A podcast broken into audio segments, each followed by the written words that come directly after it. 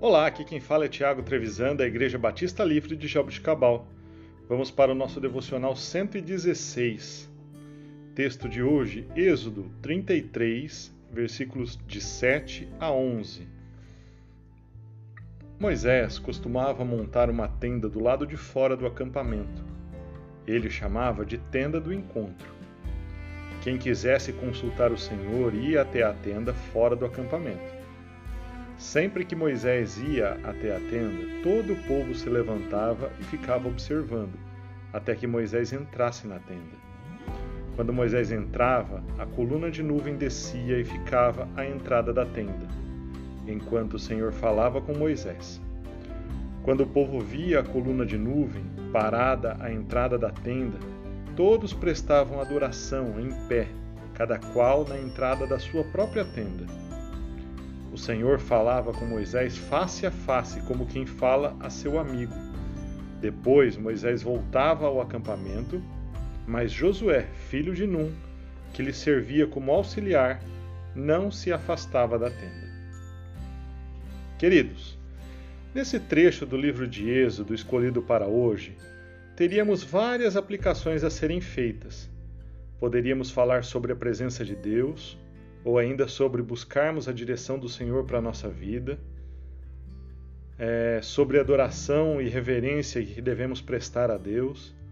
Várias poderiam ser as aplicações, porém, gostaria de falar hoje sobre o jovem Josué.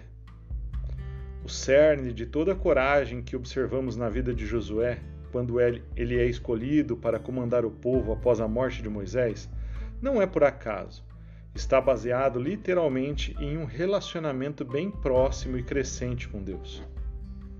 Creio que não foi surpresa para Moisés quando Josué e Caleb foram os únicos a se posicionarem de forma otimista ao voltarem de espiar a terra, pois Josué estava acostumado a vivenciar e presenciar os sobrenaturais de Deus de uma proximidade peculiar. Ele escolhia ficar próximo da tenda do encontro, como o próprio Moisés costumava é, deixar o local.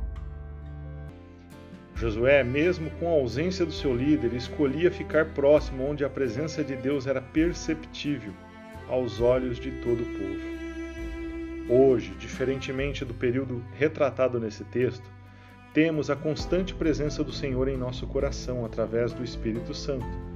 Mas, mesmo podendo ter a presença de Deus dentro de nós, muitas vezes escolhemos afastá-lo de nós por causa das nossas escolhas erradas.